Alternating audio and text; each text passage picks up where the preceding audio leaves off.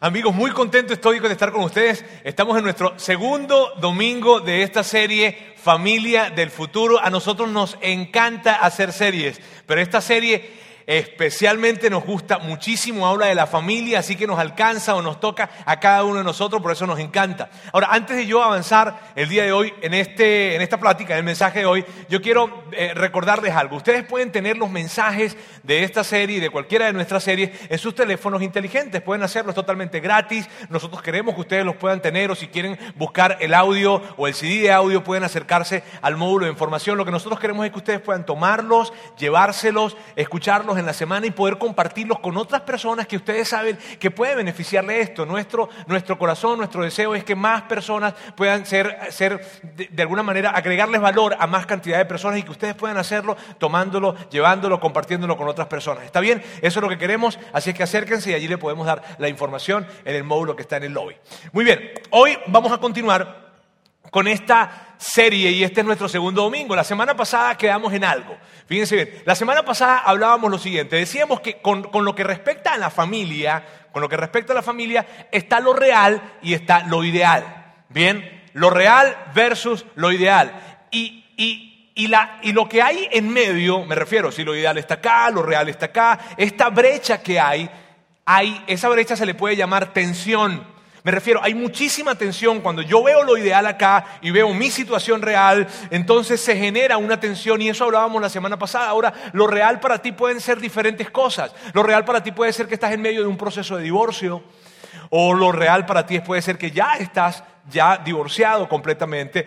Lo real para ti puede ser que este es tu segundo matrimonio y de repente estás teniendo algunas tensiones y, y estás pensando, no puede ser otra vez.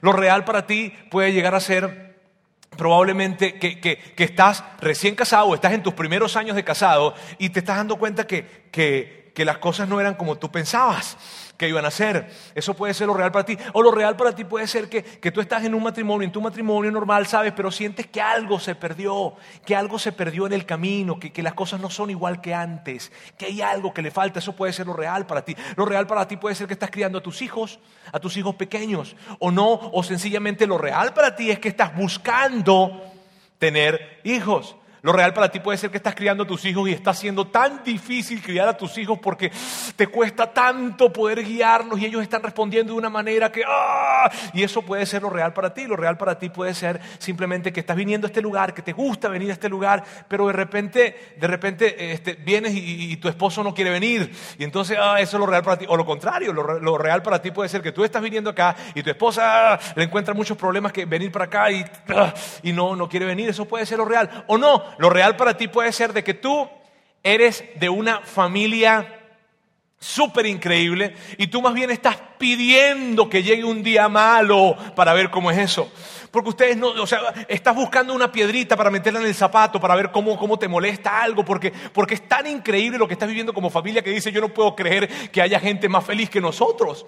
Probablemente eso es lo real para ti. Ahora, independientemente, independientemente de que sea lo real para ti, independientemente de que sea lo real, con respecto a lo ideal hay una tensión.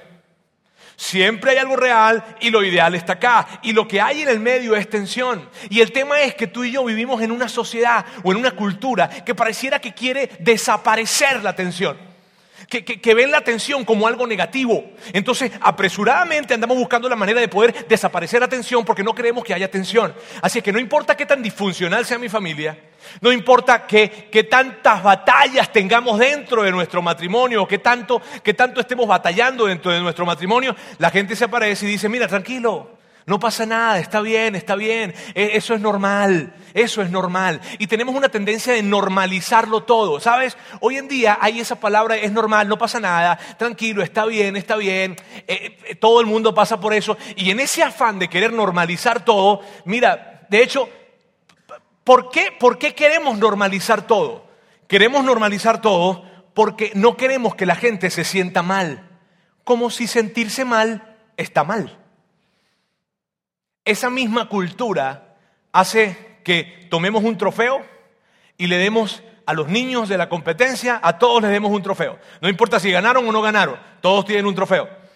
Y los niños saben que cuando todos tienen un trofeo, ese trofeo como que no es muy valioso, que digamos, ¿verdad? Porque todos tienen un trofeo. El tema es que vivimos en una cultura en que en esa cultura, wow, es como una desesperación, como una obsesión en que la gente no puede sentirse mal, no puede sentirse mal y queremos evitar que la gente se siente mal porque sentirse mal está mal. Sin embargo, tú y yo, y los que son padres aquí lo entienden mucho mejor, sabemos que dentro de nosotros hay una tensión. Hay una tensión con respecto a lo real y a lo ideal. Claro que la hay. mira, así es que independientemente de que, de que alguien se acerque y cuando ve cómo está tu matrimonio, tu casa, de repente te dice, no, no, mira, chico, no pasa nada, tranquilo, divórciate. Divórciate porque, porque es normal. Hoy en día la gente se divorcia todo el tiempo. Es más, mira, yo vengo de un hogar divorciado y yo no es que soy loco. yo soy normalito, o sea, tranquilo, no te preocupes. Eso es normal, no pasa nada. Hoy es normal. Independientemente de que escuchemos esas cosas, tú y yo sabemos que hay una tensión. Hay una tensión con respecto a lo ideal. Cuando pensamos en nuestros hijos, pensamos en eso. Cuando, cuando, probablemente algunos de ustedes piensan en sus nietos y piensan en eso, piensan que hay un ideal. El ideal aparece una vez, no podemos evitarlo. Mira bien, no podemos evitar pensar en lo ideal cuando pensamos en nuestros hijos. ¿Por qué? Porque nosotros queremos para nuestros hijos lo mejor. Porque nosotros queremos que nuestros hijos experimenten mejores cosas de las que nosotros hemos experimentado. Entonces, aparece lo ideal. Y con lo ideal, una tensión. Ahora, ¿qué es lo ideal? ¿Cómo se ve lo ideal? ¿Qué, es esto de lo ideal? Así se ve lo ideal. Mira bien, lo ideal es un hombre se enamora de una mujer y permanece enamorado de ella toda la vida hasta que la muerte lo separe. Ahora, ese hombre que se enamoró de esa mujer tuvo sus hijos y sus hijos crecieron y se hicieron adultos y sus hijos adultos quieren ir a la casa de sus padres y quieren estar allí y quieren llevar los nietos para que estén allí porque en esa familia, el centro de la familia es la familia. Así es la familia ideal. Ese es el ideal que estamos pensando. Ahora, y no importa si, si, es un pedacito nada más lo que, tú, lo que tú abrazas de lo que te estoy diciendo, entre lo real y lo ideal hay una tensión. Se presenta. Y lo que veíamos la semana pasada era que Jesús nos decía esto. Miren bien, Jesús nos decía, está bien la tensión. No, no, no busques eliminar la tensión. No busques desaparecer la tensión. Cuando yo te hablo de este ideal ahora y cuando Jesús nos presentaba un ideal, Él decía, sientes tensión, está bien, siéntete cómodo porque yo me siento cómodo con la tensión. Entonces, no te angusties por eso. Y, y el tema es que ¿Por qué Jesús nos dice eso? Porque cada vez que tú y yo, atentos con esto, cada vez que tú y yo tenemos un ideal y perseguimos un ideal, el perseguir un ideal siempre nos dejará en un mejor lugar. Tener un ideal presente es como una especie de estrella polar que nos guía y que hace que nosotros no nos desviemos, que hace que no perdamos el rumbo con respecto a la crianza de nuestros hijos y con respecto a nuestro matrimonio. Tener un ideal, aun cuando nunca lo vayamos a alcanzar, nos ayudará a permanecer en el camino y a llegar más allá tener un ideal y perseguir un ideal siempre nos deja en un mejor lugar. Y probablemente tú, digas, ah, Roberto, sabes, es demasiado tarde para mí. Yo, yo ya no puedo, ya, no puedo alcanzar un ideal. Ese ideal que tú hablas, ese ideal que escuchábamos, ya yo no puedo alcanzarlo. y ahí hay una tensión. Ahora, ¿qué tengo que hacer? Tienes que lidiar con esa tensión. No tienes que desaparecer esa tensión. Tienes que lidiar con ella. Y también decíamos lo siguiente, decíamos que cuando tú abrazas lo ideal, también abrazas el perdón y la gracia de Dios, la aceptación de Dios. Cuando tú abrazas lo ideal, mira bien, cuando tú abrazas lo ideal, también estás abrazando de que Dios es un Dios de segundas, de terceras y de cuartas oportunidades, que está para acompañarte, no para desaparecer la tensión, sino para que lidies con ella. Eso es lo que hablábamos en esta serie la semana pasada. Si tú el día de hoy nos visitas y no eres un seguidor de Jesús, no eres cristiano, no eres católico, no crees en Dios, pero estás con nosotros, yo estoy muy emocionado que tú estés especialmente el día de hoy. Y si viniste la semana, la semana pasada y te quedaste y viniste hoy, muchas gracias por venir. ¿Por qué? Porque hoy vamos a hablar de algo sumamente práctico, sumamente práctico, que, que, que no tienes que sentirte obligado a creer en Dios, a, ser un seguidor de Jesús, para, para aplicar esto y que funcione. Tú puedes aplicarlo sin creer y te va a funcionar. Por eso estoy emocionado que estés acá. Decíamos, decíamos también, fíjense, decíamos que, que, si tú buscabas en el Antiguo Testamento, en la Biblia y en el Nuevo Testamento algún referente de familia que pudiera ser para nosotros, tú sabes, ¿no? Una especie de guía, no lo íbamos a conseguir, no lo veíamos. Lo que veíamos era una serie de enseñanzas, enseñanzas que habían en el Nuevo Testamento y que nos iban a ayudar para poder construir esa familia que tanto queríamos, ese ideal. Bien, vamos a ver qué eran las, cuáles eran esas enseñanzas. Esposos, amen a sus esposas y sean considerados. Esposas, sométanse a sus esposos. Hijos, obedezcan a sus padres. Padres, no exasperen a sus hijos. Este, amigos, este que está aquí es el ideal. Si te preguntas cuál es el ideal, este es el ideal que nos presenta Jesús, que Dios nos presenta con respecto a la familia. Ahora, cuando tú ves ese ideal, tú piensas, yo sé, tú piensas, a ver, los esposos, ¿no? amar a sus esposas y sean considerados, que yo ame a mi esposa y sea considerado con ella todo el tiempo. Las esposas, esposas, sométanse a sus esposos. Tienes que conocer a mi esposo. Eh, eh, hijos, obedezcan a sus padres. Padres, no exasperen a sus hijos. Roberto, mis hijos me exasperan a mí. Entonces cuando probablemente ves la lista, dice reprobado, reprobado, reprobado, reprobado y decimos, no, esto es demasiado ideal. Y tú me dices, Roberto, pero es demasiado ideal. Sí, es ideal. Por eso se llama ideal. ¿Viste? Ahora, ¿qué, veíamos nosotros? Veíamos que Jesús nos invitaba a tener esto presente. ¿Qué íbamos a hacer? El dilema que íbamos a manejar era el siguiente. ¿Qué íbamos a hacer? ¿Íbamos a cerrar nuestros ojos y no íbamos a ver esta lista? Íbamos a cerrar nuestros ojos para sentirnos mejor con nuestra, con nuestra situación actual y entonces no íbamos a tomar en cuenta esa lista como que si nunca lo hubiésemos escuchado, como que si no existiera, para sentirnos mejor o no. O íbamos a tomar la invitación de Jesús de tomar esta lista, colocarla enfrente de nosotros y perseguir un ideal y manejar toda la tensión que pueda haber entre mi situación actual y el ideal que Dios me presenta. Esa era una de las cosas que teníamos que resolver.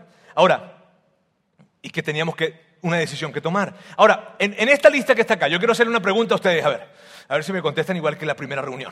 Bien, vamos a, a ver, les voy a hacer una pregunta. De esta lista que está acá, entendiendo que la de arriba es la primera y la de abajo es la cuarta, ¿está bien?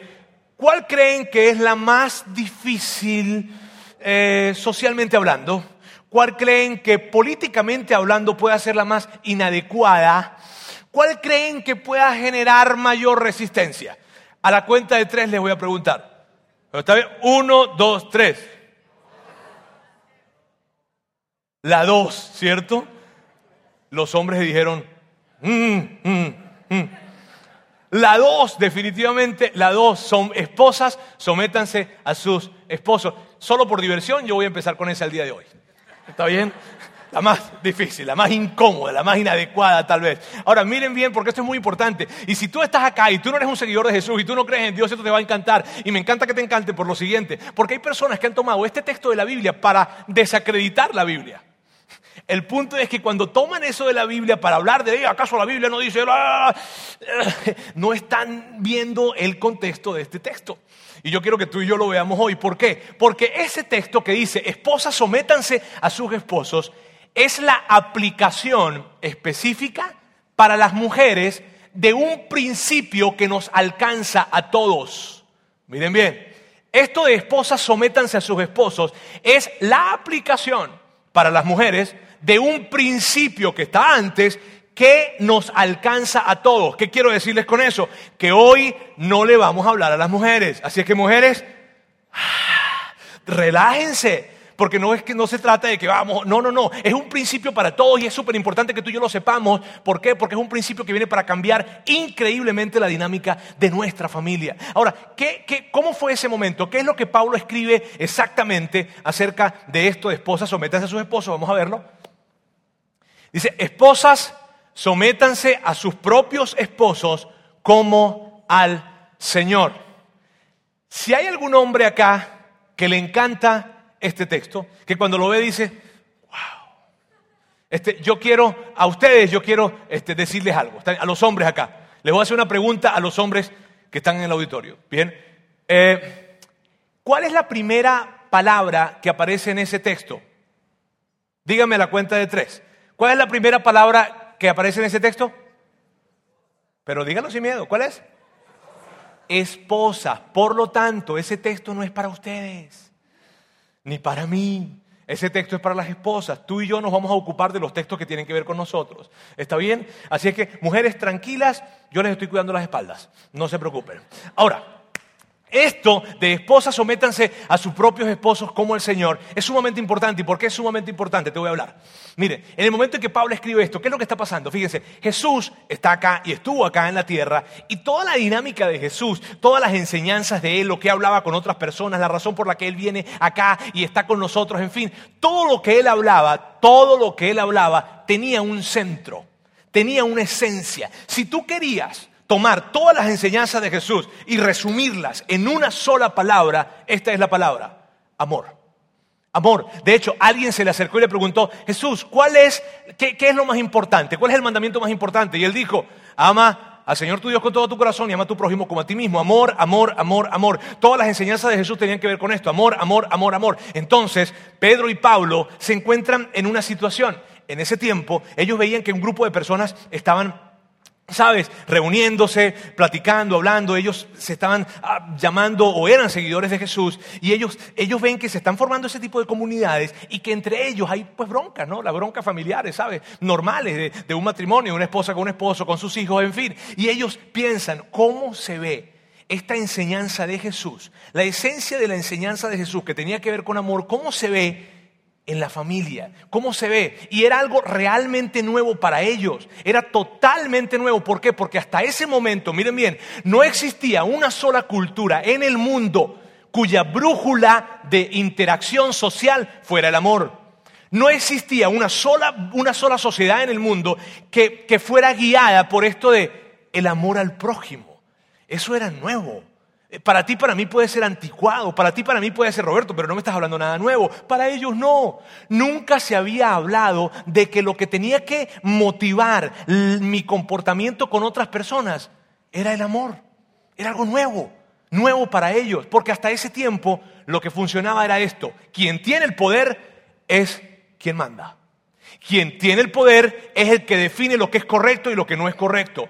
Quien es el dueño del oro pone las reglas, por la plata baila el mono. O la raza paga, la raza manda, como ustedes quieran verlo, ¿está bien? Pero en ese tiempo ese era el pensamiento. Todo tenía que ver con Roma, todo tenía que ver con, con, con, el imperio que estaba de turno, antes con los egipcios, antes con los griegos, pero todo tenía que ver con el imperio y el que tenía el poder era entonces el que determinaba las cosas. Y de repente llega Jesús con un mensaje increíble y totalmente diferente. Jesús llega y dice, hey, si tú tienes el poder, ok, tienes que usar ese poder para ayudar a otros. ¿Cuándo? Si el poder se trataba de tener poder para tu propio beneficio. Y Él llega con un mensaje muy diferente. Él llega con un mensaje que dice, si tú tienes poder, si tú tienes poder, necesitas entender que debes colocar ese poder en disposición para que otras personas sean beneficiadas.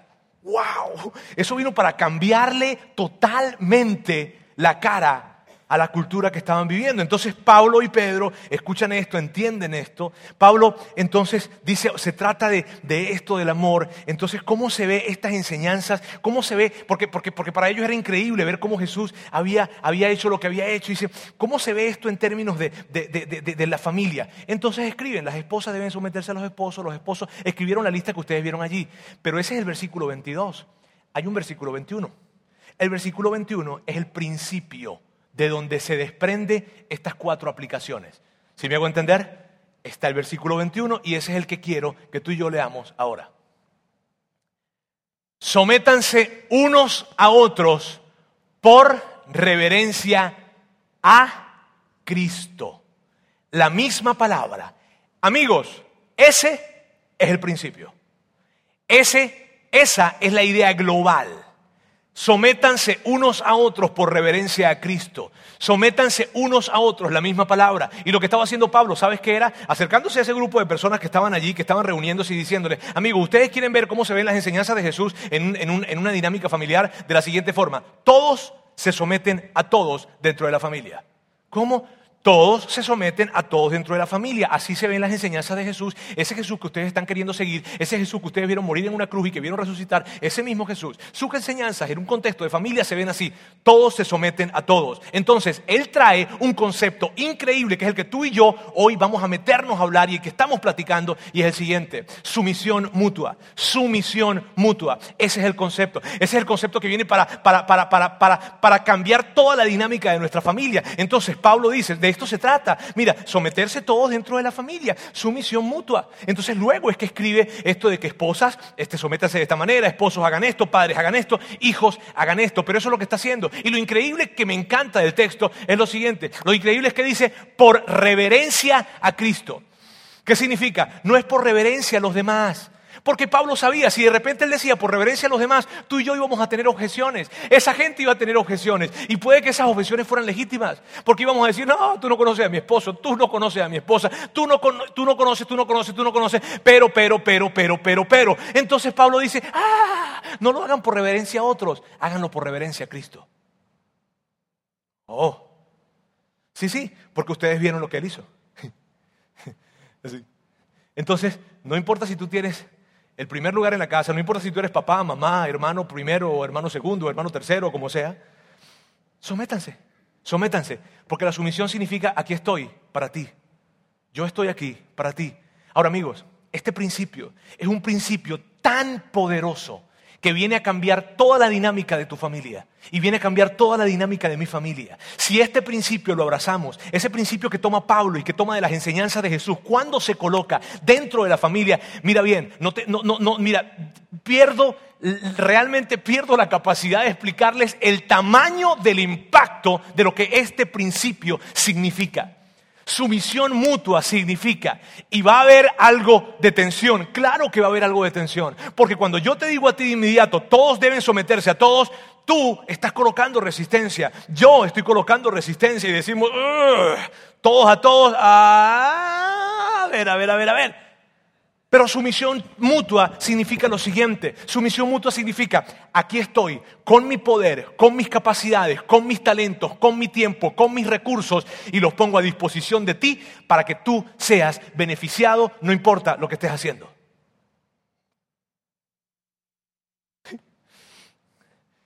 Aquí estoy, abro mis manos y abro la puerta de mis capacidades, de mi, de mi fuerza, de mi talento, de mi tiempo de mis recursos y los pongo a, tu disposición. ¿Y sabes por qué lo hago?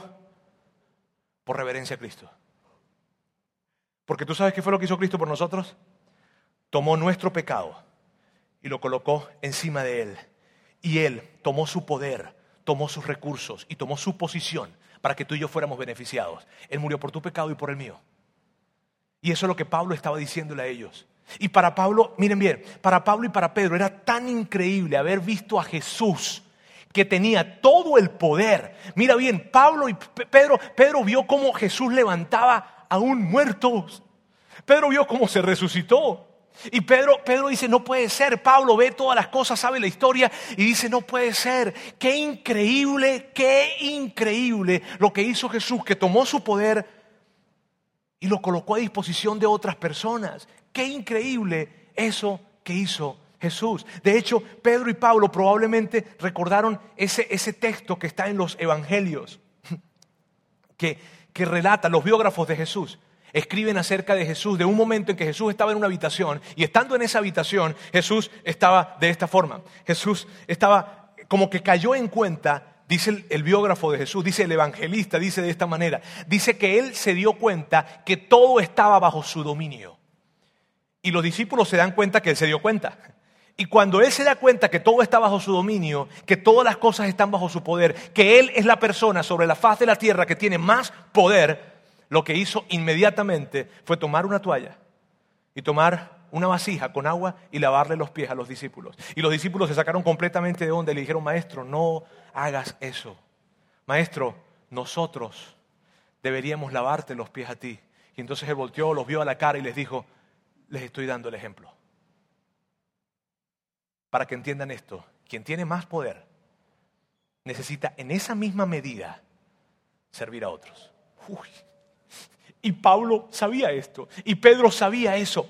Ahora, en medio de eso, ¿qué es lo que hace Pablo y Pedro? Dicen, claro, ya lo tenemos. Claro, si Jesús, la enseñanza de Jesús fue el amor, ¿está bien? Bien, entonces su expresión del amor fue someterse a todas las personas que él tenía bajo su autoridad. Nada. En la familia, ¿cómo se ve eso?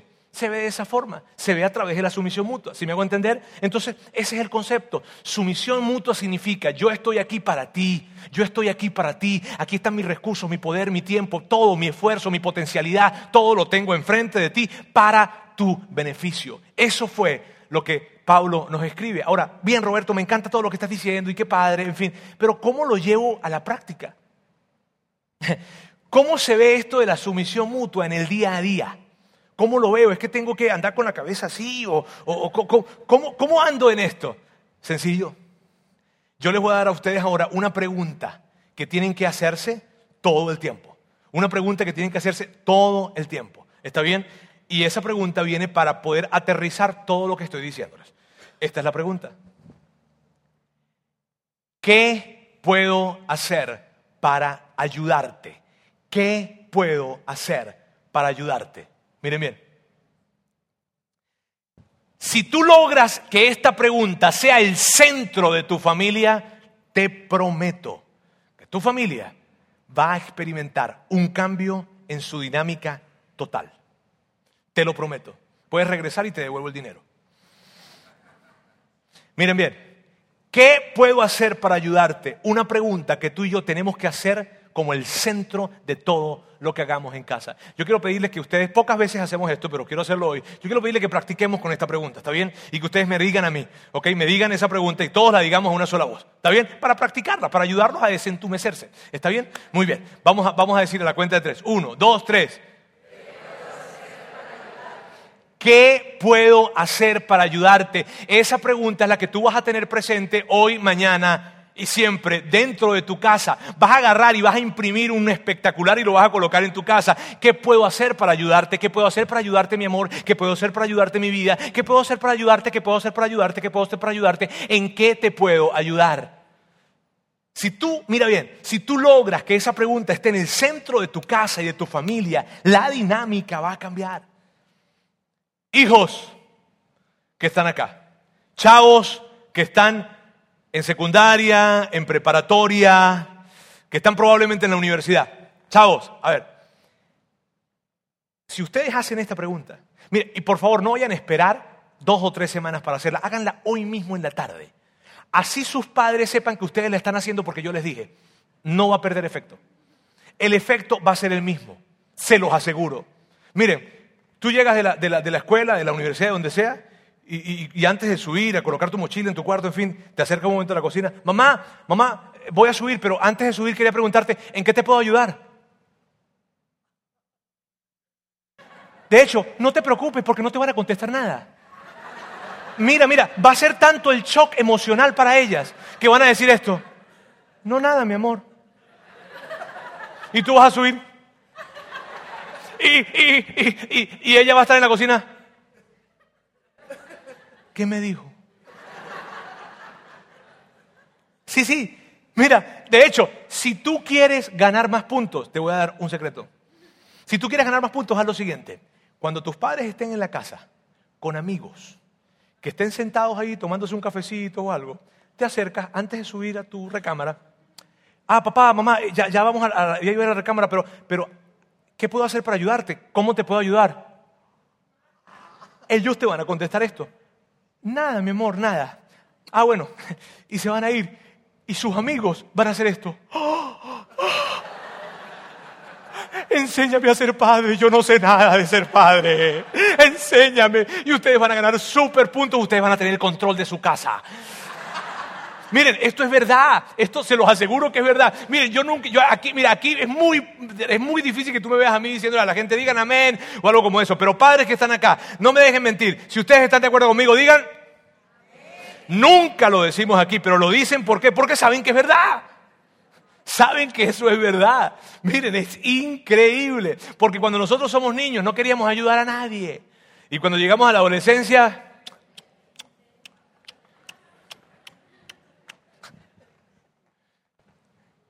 Padres, hijos, hagan esa pregunta. Hoy mismo comiencen. Padres, padres,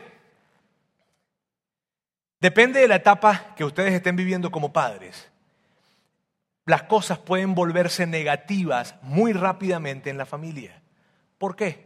Porque estás instruyendo, instruyendo, instruyendo, instruyendo, corrigiendo, corrigiendo, corrigiendo, corrigiendo. Y esto puede llevarte a que todas las conversaciones sean negativas. Cuando tú te detienes y de repente tu hija o tu hijo se acerca, mamá, mamá, tengo una tarea, papá, papá, tengo una tarea. Hijo, ¿y cómo puedo hacer para ayudarte?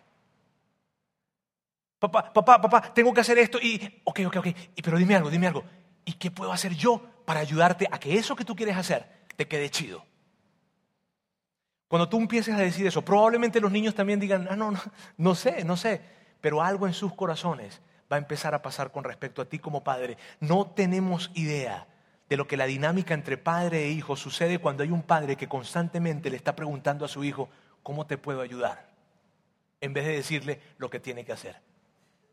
¡Wow! ¿Y sabes qué es lo increíble de esto? Que va a evitar que todas las conversaciones sean negativas. Vas a hacer una pausa en esa tensión negativa que hay posiblemente en la casa y la pregunta te va a ayudar. ¿Qué puedo hacer para ayudarte? ¡Wow! Me encanta esa pregunta. Damas, damas que están acá, esposas, novias, mujeres. Yo sé que ustedes ya saben cuál es nuestra respuesta cuando nos hacen esa pregunta. Mi amor, ¿qué te puedo hacer? Eh, nada. Yo sé que ustedes lo saben, pero háganla igual. Por favor. ¿Por qué deben hacerla? Miren bien, ¿por qué tienen que hacerla? Porque cuando ustedes la dicen, esto es lo que significa esa pregunta. Significa, estoy consciente de ti. Estoy consciente que, que tú tienes un, un trabajo importante. Estoy consciente de que tienes una gran responsabilidad en tus hombros. Estoy consciente de que, de que a veces es difícil, estoy consciente. Yo estoy consciente. Y sabes, yo estoy aquí no para interrumpir, no para, no para, no, no, no, estoy aquí para, para decirte que con lo que yo tenga, con mi tiempo, con mis recursos, con lo que sea, quiero ayudarte a llegar más lejos y más rápido a cualquier cosa que Dios haya colocado en tu camino o, a ese trabajo que estás haciendo para nuestra familia. Yo te quiero ayudar. ¿Cómo te puedo ayudar? Eso, y probablemente al principio los hombres vamos a hacer, pero mantente haciéndolo. Que hay algo muy grande que sucede con nosotros los hombres cuando hay esposas que nos están haciendo esa pregunta. Hombres, hombres, miren bien, eh, eh, eh, machos, hombres, hay, hay, hay, voy a hablar de algunas cosas más adelantito, pero ahorita quiero hablarles de esto específicamente. Quiero, quiero, quiero decirle a ustedes que están casados, probablemente en tu casa hay una dinámica que es la siguiente, tú eres algo así como el líder de la familia, ¿está bien? Y eso no significa de que, de que tú eres más inteligente que tu esposa o mujeres, eso no significa que los hombres son más inteligentes que la esposa para nada, porque los esposos sabemos que las mujeres muchas veces, nuestras esposas muchas veces son mucho más inteligentes que nosotros. ¿Está bien? ¿Y cómo viste eso? Ay, mi amor, por favor. ¿Está Sucede, sucede. Bien, ahora, no, no, no. Y ahora tú me dices, ay, ¿por qué entonces esa dinámica de él, el líder? Mira, no sé, no tengo respuesta. Cuando subamos y veamos a Dios le preguntaremos, ¿está bien? Pero el punto es ese. Ahora, miren bien, esa dinámica que, hace que de repente tú y yo estemos en la casa como, como ese líder, miren bien, hace muy poderosa la pregunta. Hace más poderosa la pregunta. Y cuando tú haces la pregunta, amigos, hombres Hombres, quiero decirles algo, probablemente ustedes no lo saben, pero sus esposas tienen miedo de pedirles ayuda. ¿Por qué tienen miedo? Porque ellas saben, ellas sienten, antes de abrir la boca, la resistencia que tú y yo tenemos. Ellas van a pedir ayuda y nosotros... Entonces tienen miedo de hacerlo. Por lo tanto, cuando tú y yo hacemos la pregunta y le decimos, mi amor, antes, cuando estamos saliendo, tú sabes, en la mañana en la casa, que nos estamos yendo a trabajar, nos paramos un momento y le decimos, mi amor, ¿qué puedo hacer para ayudarte hoy? ¿Cómo te ayudo en tu día hoy? Estás abriendo la puerta a algo que ya está sucediendo, solo que no lo estás viendo. Estás abriendo la puerta a algo que está sucediendo, pero no lo has visto. Y cuando tú dices, mi amor, ¿qué puedo hacer para ayudarte? Y repetidamente lo hace. Quiero que sepas algo, yo, yo estoy en esta casa no para ser servido, yo estoy en esta casa para servirte a ti. Probablemente esa noche algo suceda. Bien, eh, eh, la pregunta, siempre presente, siempre presente. Ahora, ¿tú sabes cuál es el problema? ¿Cuál es el problema de, de, de, esta pregunta? ¿Tú sabes cuál es la gran barrera que tenemos, el gran obstáculo que nosotros tenemos con respecto a esta pregunta? La siguiente, el siguiente, miedo.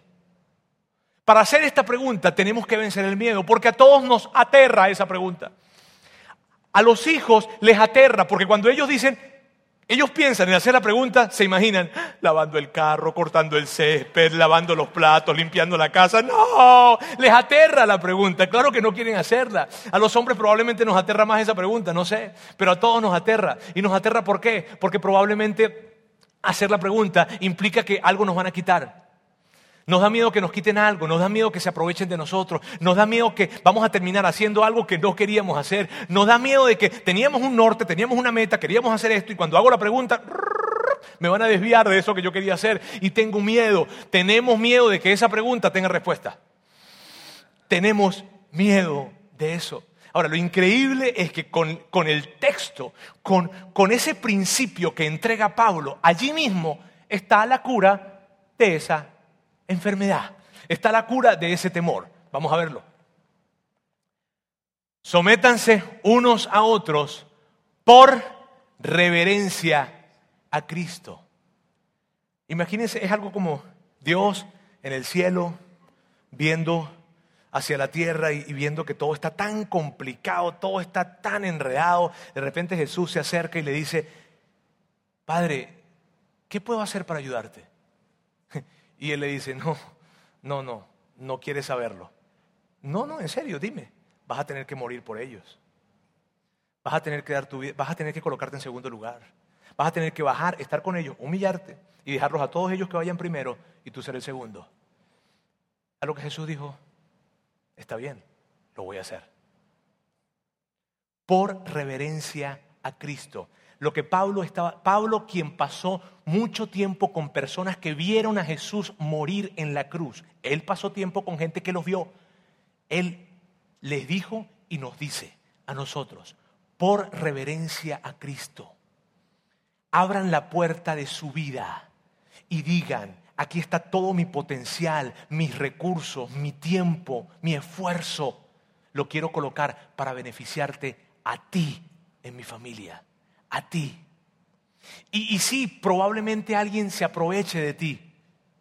Probablemente termines haciendo algo que no querías hacer. Probablemente alguien te quite algo. Bienvenidos a ser seguidores de Jesús.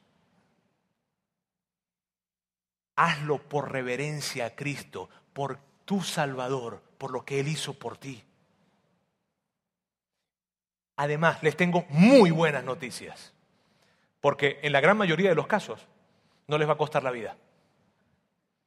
Un 99.9% no les va a costar la vida, les va a costar sudor, les va a costar frustración, les va a costar molestia, les va a costar que ustedes lleguen y dicen, mi amor, ¿en qué te puedo ayudar?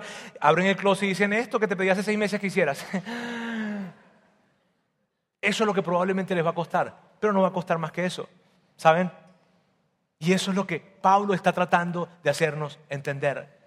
Ahora, esto, mira, yo sé que, yo sé que ustedes quieren una familia genial.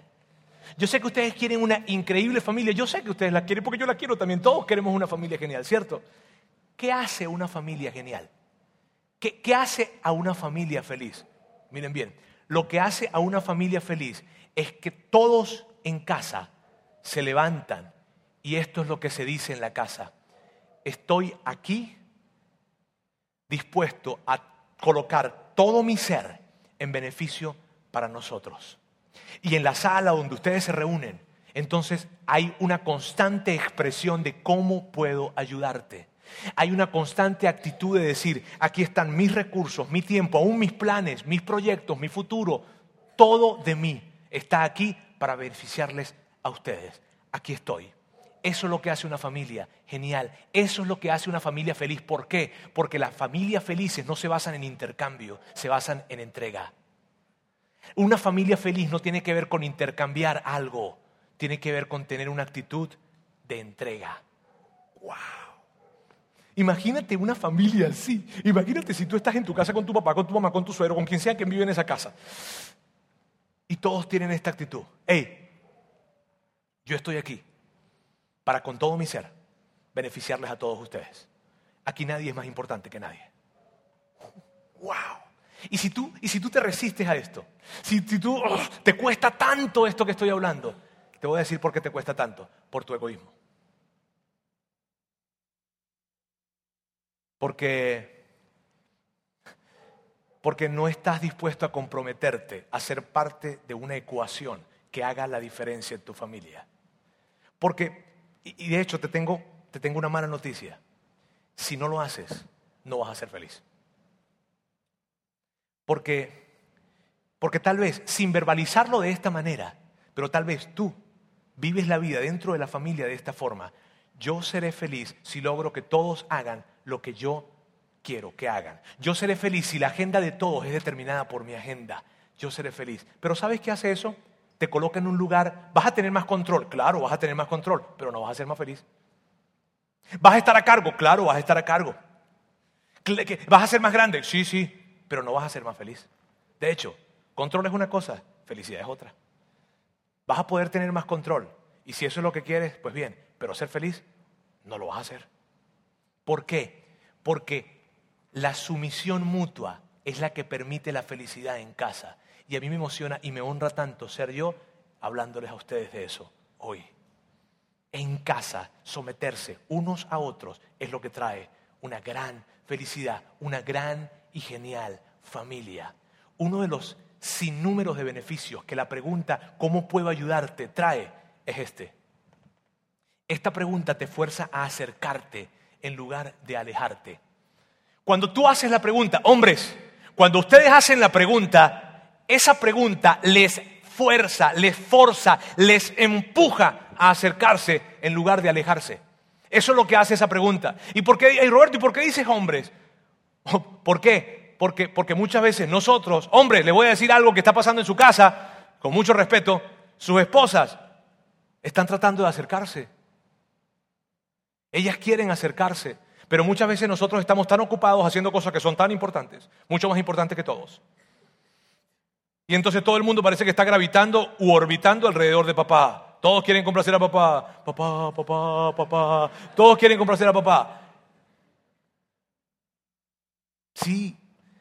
Y eso lo que ha hecho es que nos ha separado en lugar de acercarnos. Eso es lo que ha hecho.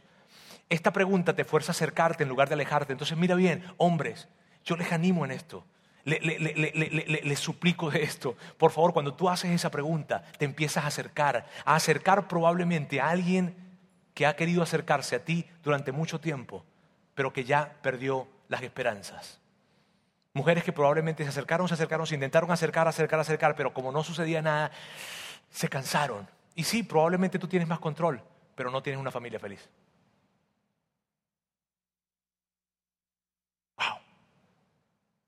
Es una pregunta que te lleva a acercarte, más no a alejarte. Ahora, miren, miren esto. Eh, y con esto yo quiero traer otra pregunta, que es una pregunta que, que trae claridad. Porque cada vez que hablamos de esto, miren bien, tal vez ustedes, no, no, no sé si a lo mejor se hacen esta pregunta allí sentados, pero cada vez que hablamos de esto, hay una pregunta que sale y que yo necesito aclarar. Esto es la pregunta que sale. ¿Y esto significa que nadie es la autoridad en la casa? Entonces eso de que tú primero, no, no, tú primero, no, no, tú primero, no, tú primero, no, no, no, no, tú primero, no, no, no, no, no, tú primero. Ese pedazo de pollo no, para ti, no, no, no, para ti, no, para ti, no, para ti, mientras tanto el pollo se enfría. No se trata de eso, mire bien, no se trata, no tiene nada que ver con autoridad, tiene todo que ver con lo que haces con autoridad. No tiene nada que ver con la toma de decisiones, tiene todo que ver con la manera en cómo abordas la toma de decisiones. Hombres, si ustedes sienten que han sido llamados a ser la cabeza de su hogar y que Dios les llamó a ser la cabeza de su hogar, séanlo. Séanlo como Jesús es la cabeza de la iglesia. Él dio el modelo. Mire, yo, no, yo no nunca he leído y nunca he escuchado a nadie, desde que Jesús estuvo acá, que haya dicho lo siguiente. Jesús no puede ser la cabeza de la iglesia. ¿Por qué? Él dio la vida por ella. No, no, no, no, Jesús no podría ser la cabeza de la iglesia, pero ¿por qué? ¿Por qué? Porque dio la vida. No, al contrario, porque dio la vida, es que se convierte en la cabeza de la iglesia y nadie tiene duda de eso. ¿Qué significa? Que entre más autoridad tienes, más entrega das y más autoridad tienes. No se trata de quién está a cargo, se trata de qué haces con la autoridad que tienes en casa. Amigos, miren bien, si tú eres una persona que no cree en Dios, si tú no eres un seguidor de Jesús, no eres cristiano, no eres católico, en fin, mira bien, yo te voy a pedir algo. Toma esto, quítale todo lo de Jesús, quita todo lo de la Biblia, sácalo, en fin, para que estés tranquilo y empieza a aplicarlo. Te lo prometo, si tú lo aplicas, va a funcionar. No, no, no, no, tienes que sentirte obligado, que tengo que creer, no, simplemente aplícalo. Y te voy a dar un consejo, no lo apliques hoy. No, ¿por qué? Porque si tú llegas hoy y empiezas a hacer esa pregunta que nunca habías hecho en tu casa, la gente que esté ahí va a asociar la pregunta con que viniste a la iglesia. Entonces van a decir, ah, este ya le hicieron coco wash. Ah, este, entonces no la hagan hoy, esperen que pasen dos o tres días. ¿Está bien? Y la hacen para que no asocien con esto que viniste acá. Pero eso sí te voy a pedir, recuerda siempre dónde lo escuchaste. ¿Está bien? recuérdalo, por favor. Además, te tengo una noticia buena para ti vas a descubrir que no necesitas, no te tienes que sentir obligado a creer en Dios y a ser un seguidor de Jesús para que tengas una buena familia. Esa es la verdad. Así que si tú estás con nosotros, me siento feliz que estés. Y por favor, sigue viniendo acá para que sigas escuchando esas cosas prácticas. ¿Está bien? Ahora, si tú eres un seguidor de Jesús, si tú eres un seguidor de Jesús, cristiano, católico, si tú crees en Dios, si tú eres un seguidor de Jesús, miren bien, no hay opción. Sí, sí, Mire, no es una manera, es la manera. ¿Por qué? Porque Él nos dio el ejemplo. Ahora, miren, es increíble esto, es, es, entender, mira, Pablo toma y dice, wow, Jesús, todo su mensaje fue el amor. Ok, ¿qué significa el amor? El amor significa, con respecto a Jesús, lo llevó a someterse a personas que estaban bajo su autoridad. Entonces, la manera en cómo se ve el ejemplo de Jesús en la familia es sometiéndonos todos dentro de la familia a todos. Ah, qué padre, la sumisión mutua. Y entonces él escribe, esposas, sométanse a sus esposos, esposos se han considerado con sus esposas, hijos, por favor, obedezcan a sus padres y padres, por favor, no exasperen a sus hijos. Y todo esto se resume en una pregunta, ¿qué puedo hacer para ayudarte? Y ya, ese es el resumen. Amigos, yo les súper animo por favor, hagan esta pregunta. Ustedes no, mira, yo me quedo corto tratando de explicarles el impacto que esto tiene en la familia. Cuando tú puedes tomar esta pregunta y decir, esta será la pregunta más importante que nos haremos en casa.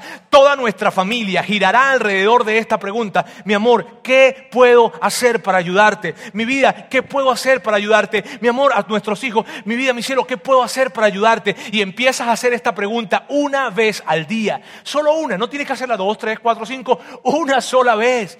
Hazla, yo te súper animo a que la hagas porque viene para cambiar toda la dinámica de tu casa y te va a incomodar, claro que te va a incomodar y te va a dar tensión, claro que te va a dar y no desaparezca la tensión, vive con la tensión. Pero esa tensión va a hacer que tu familia sea increíble, sea genial, sea feliz, porque va a haber una expresión continua de entrega, no de intercambio. Van a haber hombres y mujeres que van a decir, aquí estoy con todo lo que tengo para beneficiarles a todos ustedes en casa. ¡Wow! Hombres empiecen, y me enfoco en los hombres porque yo sé, yo también soy hombre. Yo sé, les animo a que la hagan. Y háganla, mira, háganla. Así les, o sea, yo uh, voy a ayudar. Está bien, empezaron con algo, pero háganlo, por favor. ¿Qué puedo hacer para ayudar? Para finalizar, les prometo que esto es para finalizar. Se los prometo. ¿Está bien? Se los prometo. Veamos esto que está acá. Cuando menos quieras hacer la pregunta, es cuando más necesitas hacerla. Permítame orar. Dios quiero darte gracias por este día. Gracias porque mm, Tal vez es un sueño que hemos tenido siempre de tener una buena, bonita, increíble, genial familia. Y hoy tú nos recuerdas, tú nos recuerdas que, que así como tú Jesús diste tu vida, una entrega total, te sometiste a personas que estaban bajo tu autoridad, así nos invitas a nosotros, porque tú sabes cuál es la clave. Y yo te quiero pedir por todas las personas que están en este lugar, que podamos salir de acá con una gran decisión, la decisión de a partir de hoy empezar a hacer esta pregunta, ¿qué puedo hacer para ayudarte? Hacerlo a papá, hacerlo a mamá, hacerlo a todos. Y que ellos puedan ver cómo a medida que hacen esa pregunta, algo sucede en casa. Tuvo que ver con un ejemplo que tú nos dejaste hace dos mil años. Gracias Jesús. Gracias por cada familia, te pido por cada familia en este lugar, te pido que tu mano, que tu provisión, que tu presencia, que tu bendición estén con ellos. En el nombre de Jesús. Amén.